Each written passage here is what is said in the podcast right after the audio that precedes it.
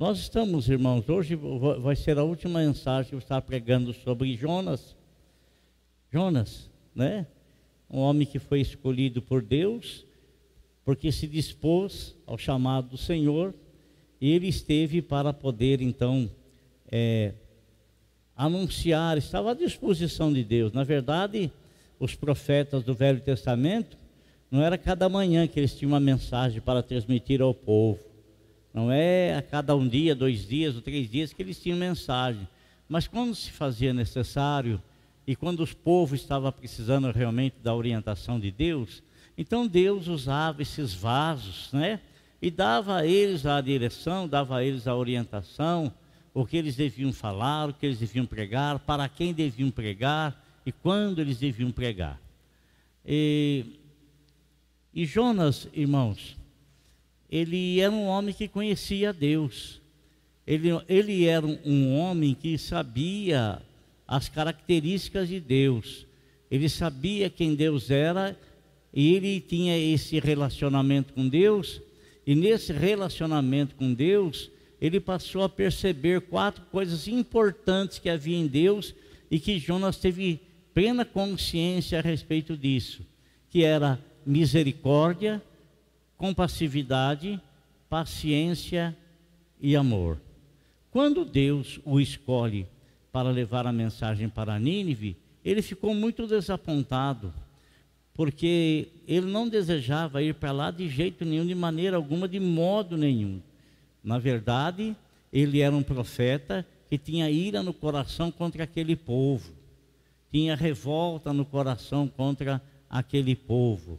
E por que ele tinha isso? Sem razão? Bem, aquele povo era um povo terrível, era um povo, e, e, e principalmente naquela época, o que eles mais aprendiam é sobre guerra, né? conquista de terreno, conquista de território, conquista de reinos, né? É, tomarem os despojos das guerras e se apoderarem deles. E eles, é, é, irmão, esse povo que era que as, que as pessoas tinham ira dele por causa da, da maldade desse povo. Era um povo bárbaro, era um povo que, quando prendia as pessoas, eles decapitavam as pessoas e faziam pilhas de cabeça, porque eles tinham aquilo como troféu. Eles também pegavam, eles furavam os, furavam os olhos das pessoas vivas, não vivas, eles furavam os olhos das pessoas. E eles também, eles amarravam as pessoas e eles cortavam a língua, arrancavam a língua da pessoa. Então, era um povo assim que não tinha piedade de absolutamente nada e ninguém. Eram inimigos terríveis, né? E então Jonas recebe uma mensagem para levar para aquele povo.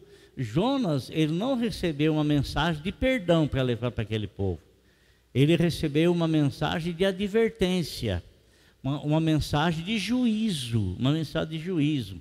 Mas Deus, irmãos, é, como o próprio Jonas diz, e nós vamos ler daqui a pouco, Jonas ele sabia que Deus era misericordioso porque Deus usou de misericórdia para com ele. Que sentimento é esse de misericórdia?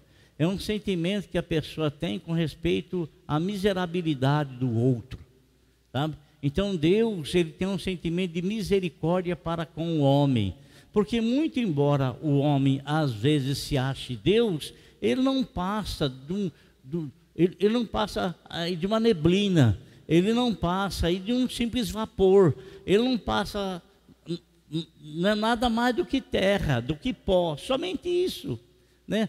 Toda a glória que o homem alcança, toda a glória que o homem tem, ela vai se desvanecendo com o passar do tempo, vai se desvanecendo, vai se desvanecendo e vai acabando, vai terminando e fica na história. Acabou, né? Então, Deus, ele chama a nossa atenção, a nossa atenção para não sermos pessoas que venhamos a ter dentro de nós algum sentimento assim de sermos mais do que outros, né? de sermos maiores melhores do que outros, porque não, isso não é verdade. E a peça que foi apresentada ontem, irmão, ela foi tão maravilhosa, tão maravilhosa, que ela dizia justamente isso, né? É, é, da pessoa colocar rótula uma na outra, né? É, começar a chamar disso, chamar daquilo, começar a denegrir a imagem, começar a ofender, e muitas vezes a pessoa, ela é, ouve um comentário a respeito dela, e, e ela às vezes ela recebe aquilo, e, e ela começa a, a trazer para dentro de si um sentimento negativo gerado por aquilo que ela ouviu, né? E ela acata aquilo, ela recebe aquilo. E aquilo tem poder, porque ela está dando legalidade para aquilo ter poder sobre a vida dela. E, consequentemente, existem muitas pessoas que têm um complexo muito grande nas mais variadas eh, eh séries da vida, partes da vida. Por quê? Porque quando pequeno, ah, você nunca vai ser nada na vida, você é oreiudo, você, e você não vai ser nada, você puxou teu, sabe? E vai rotulando a criança, vai rotulando, e aquilo parece que ficou ali, mas não fica ali. Aquelas palavras são palavras que adentram o coração da pessoa, e aquilo muitas vezes vai se manifestar na fase adulta e vai se, se, e vai se manifestando continuamente através de de impedir o crescimento da pessoa, né? Vai trazendo alguns impactos na vida da pessoa. E sabe, irmãos, e nós também, os churingos também colocavam, colocavam, quem esteve aqui ontem vai entender o que estou falando. Os churingos também colocavam estrelas. O que são estrelas? Estrelas é enaltecer a pessoa por aquilo que ela faz, né? E, e sabe, irmão, vou dizer uma coisa para você: o elogio às vezes não é bom, não. O elogio não é bom, não é bom você elogiar, porque às vezes isso pode trazer para a pessoa também um sentimento dela ser maior do que as demais, dela ser melhor do que as demais, sabe? Então, a Bíblia fala que o homem ele é provado pelo elogio que ele recebe. Ele é provado, é testado pelo elogio que ele recebe. E quando nós recebemos algum elogio sobre alguma coisa que nós realizamos, nós devemos colocar isso, levar isso ao Senhor, direcionar aquilo para o Senhor, direcionar aquilo para Deus, mas de coração, com a alma pura, com a alma limpa, né? Direcionar isso para o Senhor para que não aconteça às vezes com a gente aquilo que aconteceu com aquele aquele aquele rei, o rei, o rei Ezequias, não é verdade? O rei Ezequias ele era uma pessoa tão simples, era uma pessoa assim que tinha o profeta Isaías como é, é, é, o mestre, aquele que o tutor dele, né? E Isaías sempre o direcionava, porque ele tinha uma preocupação grande no coração dele de buscar realizar a vontade do Senhor. Era uma preocupação dele, a mesma preocupação que nós temos quando nós nos convertemos, sabe? A gente se converte, então nós, ó, às vezes a gente é tão inocente que a gente pergunta para o senhor, senhor, eu vou lá comprar um arroz, que arroz o senhor quer que eu, que eu compre? Ora, então, a pessoa ela tem um temor tão grande com o Senhor e ele quer realizar, fazer a vontade do Senhor, que em, em ter coisas que ela tem ouvidos para ver, olhos para olhar e, e, e, mente para raciocinar o que ela vai adquirir. Às vezes ela, ela coloca uma, essa decisão na mão do Senhor e é uma decisão totalmente dela. Mas isso é a vontade da pessoa, o desejo da pessoa de realizar a vontade de Deus na vida dela, né? Mas o tempo vai passando, o tempo vai passando, né? E a gente, às vezes, a gente para de vigiar a vida da gente e o relacionamento com Deus. Aliás, o apóstolo São Paulo disse que se nós julgássemos a nós mesmos, nós não seríamos julgados pelo Senhor. Não seríamos julgados pelo Senhor. Por quê? Porque às vezes a gente não está sondando o nosso coração, às vezes nós não estamos sondando os nossos sentimentos para ver se os nossos sentimentos realmente estão de, em concordância com a vontade de Deus ou os nossos sentimentos eles estão aptos para receber a glória para nós, a honra para nós, o louvor para a nossa pessoa. Ora, amados, todos nós somos realmente iguais uns aos outros, idênticos, idênticos, todos nós. Ezequias, ele foi assim, um homem que ele buscava Deus e Deus o cercou com a sua bênção, com a sua benevolência, com a sua graça. Irmão, é importantíssimo sermos cercados com a presença de Deus, com a benevolência de Deus, com a bondade de Deus. É importantíssimo isso na nossa vida. Importantíssimo. E mais importante ainda é não sairmos debaixo disso no decorrer dos tempos no decorrer dos dias, permanecermos debaixo da graça e da misericórdia de Deus. Agora, Ezequias, irmão, ele foi se desenvolvendo, ele foi crescendo, ele foi crescendo, ele foi crescendo, foi crescendo, e no crescer, ele quase não tinha tempo mais para o Senhor, tantas coisas que tomaram conta da vida dele, né? Que ele quase não tinha tempo mais o profeta Isaías, ele até esqueceu do profeta Isaías. O profeta Isaías ficou longe, ficou, ficou distante, ficou distante. De repente, amados, uma pequena coisinha aí pegou o pé do, de, de, de Ezequias, coisinha de nada, pegou e parecia uma manchinha ali no pé dele. Aquilo era uma coisa até normal, aparentemente, mas só que aquilo foi se agravando, aquilo foi se agravando. De repente ele começou a sentir uma dor tal que ele não podia andar normalmente, ele sempre manquitolava. E isso foi se agravando. E ele começou então a precisar usar até uma bengala para ajudar no, no seu caminhar, no seu, nos seus passos.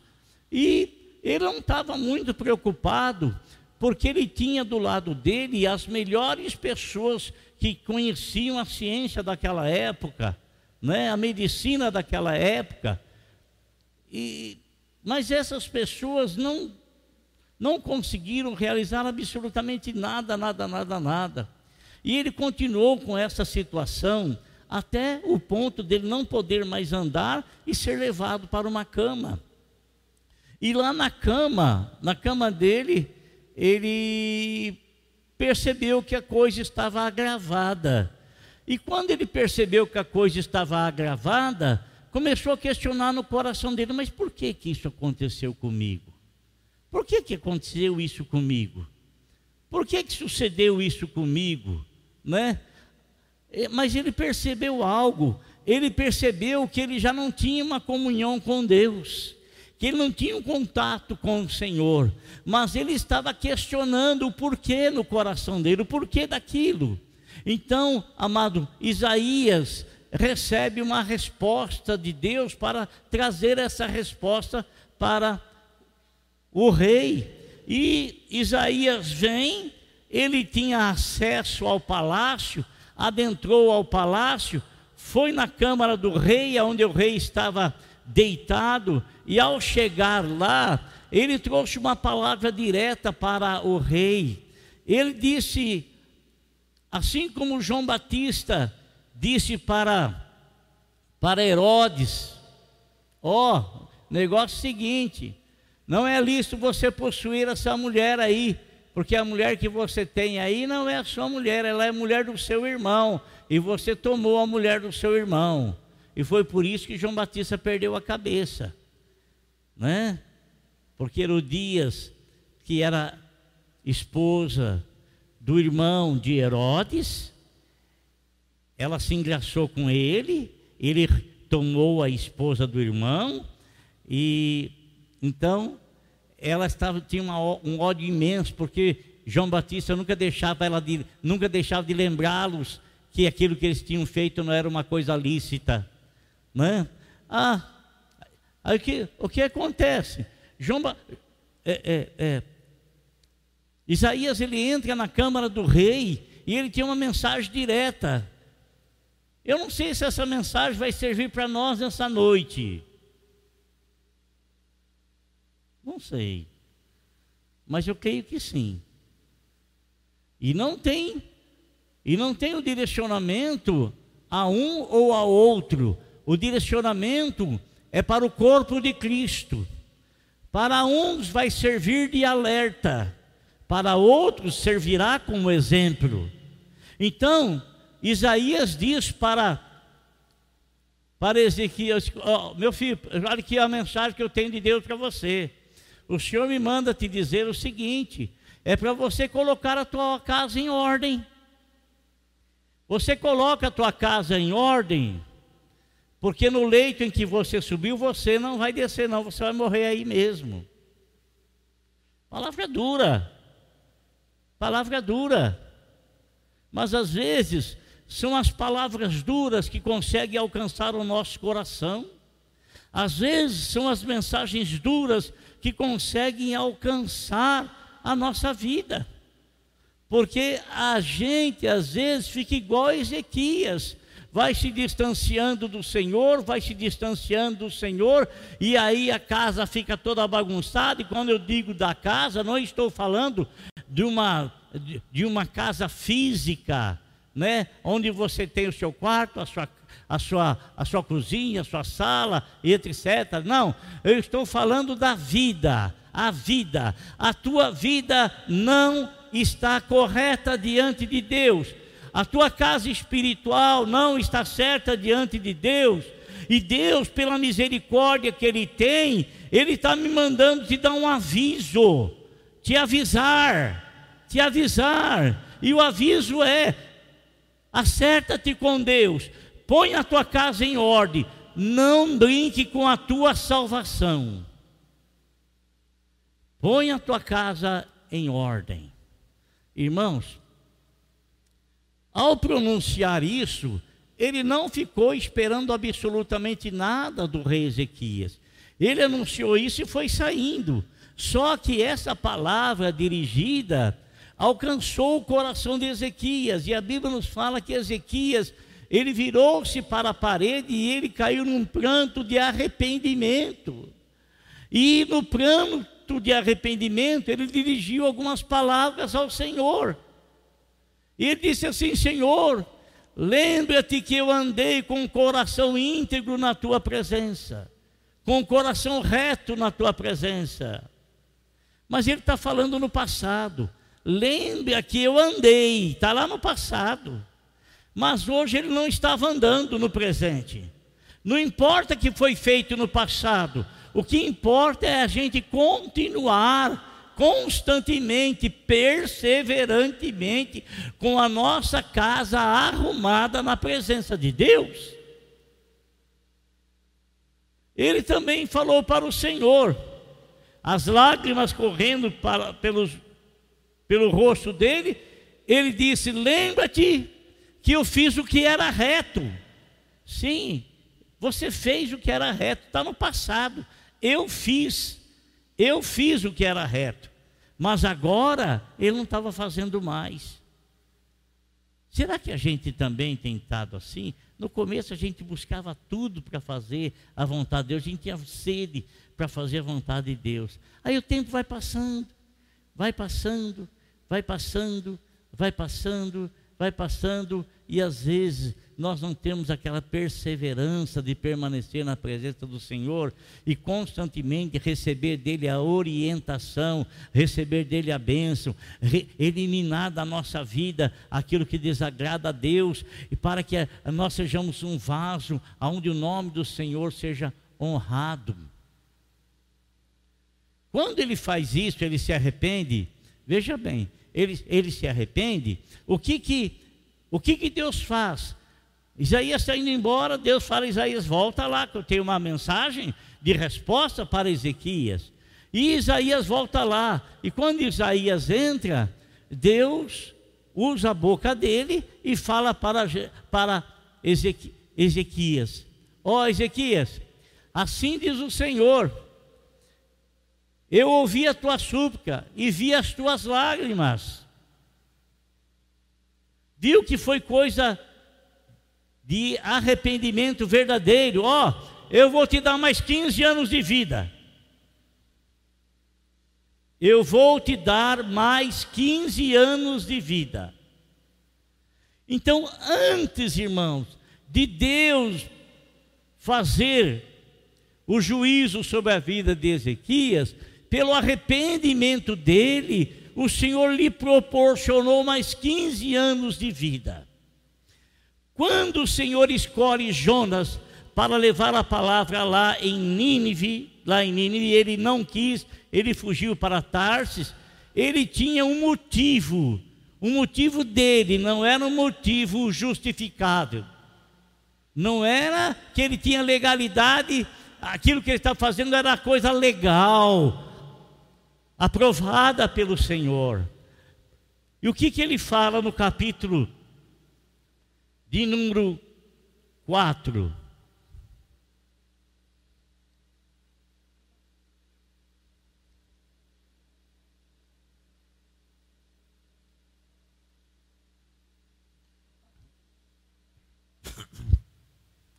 Quando o povo se arrepende, o que Jonas não esperava acontecer, quando ele percorre durante três dias anunciando o julgamento de Deus sobre aquela nação, ele jamais queria e jamais iria esperar, porque não era desejo dele, esperar que o povo se arrependesse. Olha que coisa, irmãos. A Bíblia fala assim que a alegria, a festa no céu por uma pessoa que venha se converter, não é verdade? Um pecador que se arrepende, alegria nos céus. Provoca-se alegria nos céus. Agora, Ezequiel transmite uma palavra aonde 120 120 mil pessoas, 120 mil pessoas, não era um nem dois, né? Nem a mensagem que Pedro pregou, que alcançou 5 mil pessoas, 3 mil, mais 2 mil, ah, alcançou tanta gente como a mensagem de Jonas. E Jonas não estava feliz, porque Jonas ele queria vingança sobre aquele povo. Ele queria ver Deus destruir aquele povo, e isso iria satisfazer a alma dele por tanto sofrimento que ele viu pessoas passarem por atitude daquele povo. E o que, que ele que, que ele faz? O que, que ele faz? Quando ele percebe que as pessoas estão se arrependendo, ele fala assim no capítulo 4: Jonas, porém, ficou profundamente descontente com isso e enfureceu-se. Ele orou ao Senhor: Senhor, não foi isso que eu disse quando ainda estava em casa? A Bíblia não fala dessa oração que ele fez na casa dele que quando Deus mandou para Nínive, antes de ir de fugir para Tarso, ele fez uma oração ao Senhor. E nessa oração que ele fez ao Senhor, ele está dizendo aqui: Foi por isso que me apressei em fugir para Tarsis. Eu sabia que tu és Deus misericordioso. Eu sabia que o Senhor era um Deus misericordioso. E por que, que ele sabia que Deus era misericordioso? Porque a misericórdia de Deus pousou sobre ele, veio sobre ele. E ele não sabia apenas de ouvir falar que Deus era misericordioso, ele teve experiência com a misericórdia de Deus. Porque é uma coisa você dizer que Deus é todo-poderoso, mas é outra coisa você sentir o Deus Todo-Poderoso agindo com esse poder na sua vida e nas coisas que você apresenta diante dele em oração. Uma coisa é você ter conhecimento de que Deus, ele é onisciente. Ele sabe todas as coisas. A outra coisa é você ter a experiência de que a palavra não chegou à tua boca e Deus já mostra para você o que é que você vai falar. A experiência que você tem com esse Deus onisciente. Uma coisa é você conhecer esses atributos de Deus, como também o de onipresença. Você pode saber que Deus é onipresente. Outra coisa é você ter a experiência de que Ele é onipresente por alguma coisa que Ele revelou e que Ele fez na tua vida. Uma coisa também é o homem falar que Deus é o Salvador. Outra coisa é a pessoa ter a experiência da salvação com este Salvador. É diferente. Ele não apenas estava dizendo, eu sabia que tu eras Deus misericordioso. Por que, que ele sabia? Experiência. Porque Deus usou de misericórdia para com a vida dele. E se Deus usou de misericórdia para com a vida dele, era com misericórdia que Deus esperava que Jonas agisse com respeito àquelas vidas. Se Deus usou de misericórdia para com a nossa vida, Deus espera também que venhamos a usar de misericórdia para com os nossos semelhantes. Ele não disse apenas isso, ele disse que o Senhor era compassivo. Eu sabia que o Senhor era misericordioso e compassivo. O que, que é compassivo? É mais ou menos aquilo que Paulo disse: onde abundou o pecado, superabundou a graça. Aonde o pecado agiu de forma violenta, a graça agiu com maior violência ainda para perdoar os pecados daqueles que cometeram. Compassivo. Compassivo. Amém? Os pecados deles não eram coisas simples, não. A outra coisa que ele disse também era que Deus era paciente, né? Não tem nada a ver com paciente no hospital, né? Ele vem de adjetivo da paciência. Paciência. Deus é paciente. Por que, que Deus é paciente? Deus ele não toma atitudes precipitadas. Ele não faz nada precipitado. Nós, às vezes, amado, até resmungamos a respeito disso, porque às vezes a gente leva umas causas diante de Deus que são de maiores urgência, maior urgência, maior urgência. Aquilo que a gente leva para o Senhor, a gente espera que o Senhor tenha, venha nos atender, não agora, mas ontem, antes de ontem, né? E às vezes Deus fica lá, na sabedoria dele, que muitas vezes nós não alcançamos para entendê-la, para compreendê-la. Não alcançamos, não tem como alcançar. E às vezes, por não entender, por não compreender e por não descansar no Senhor, a gente fica cobrando o Senhor e a gente fica com o coração apertado, a gente fica com a alma triste, achando que Deus não irá nos responder, achando que Ele está atrasando. Irmão, Deus é, to, Ele é dono de tudo, Ele domina tudo, Ele é Senhor absoluto de tudo, de tudo, de tudo, de tudo, de tudo, de tudo, de tudo. E Ele é muito paciente em derramar juízo sobre a vida das pessoas.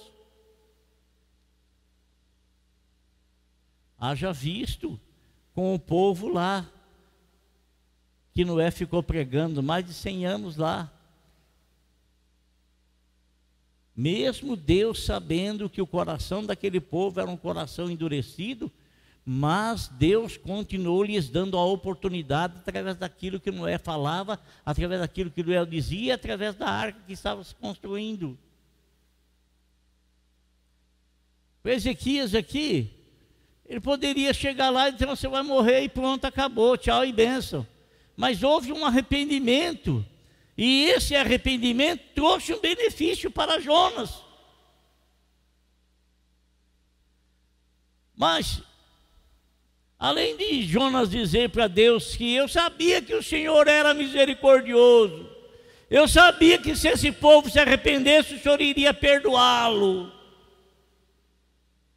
Eu sabia que o Senhor também é um Deus, compassivo.